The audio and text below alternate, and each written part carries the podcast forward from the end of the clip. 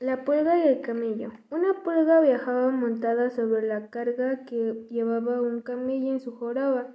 La pulga muy soberbia decía que era más importante que el camello, porque estaba viajando sobre su joroba. Y éste la llevaba después de un rato. La, la pulga, viendo que el camello estaba cansado, saltó al suelo delante de él y, y le dijo Amigo mío, dijo la pulga, soy muy compasiva, veo que ya estás cansado, así que por eso me he bajado.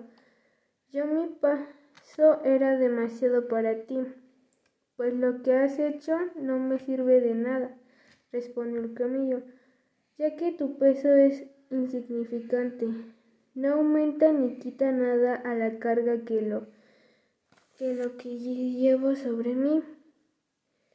Moraleja, en la vida hay muchas personas que piensan que son personas importantes y que lo que hacen tiene mucho valor cuando en la realidad es otra.